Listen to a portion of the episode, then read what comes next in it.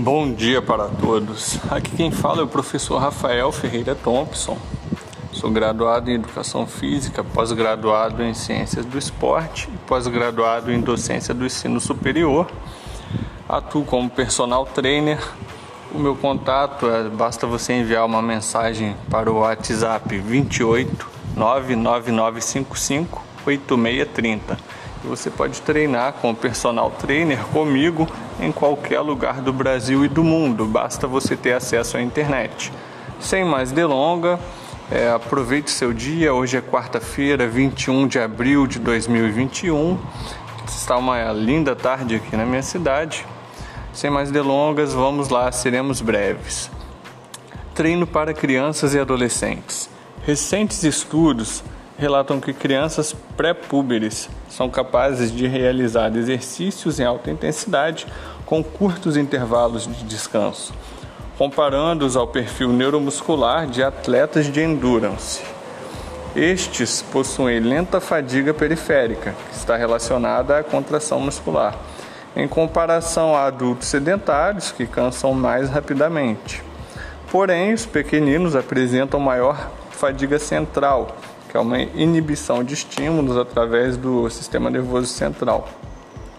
Para crianças e adolescentes, além da força muscular, devem ser priorizados estabilidade, flexibilidade articular e fortalecimento das musculaturas do core, que são musculaturas que fazem a estabilidade do corpo, musculaturas do centro do corpo.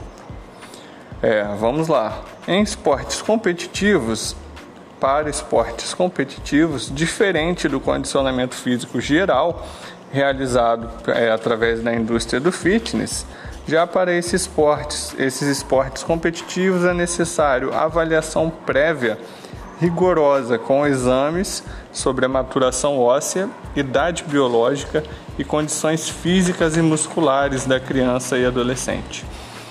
Para tal, é necessário acompanhamento multiprofissional, equilibrando a nutrição, condições ósseas tá? e os, os estímulos físicos e recuperação ao treinamento físico.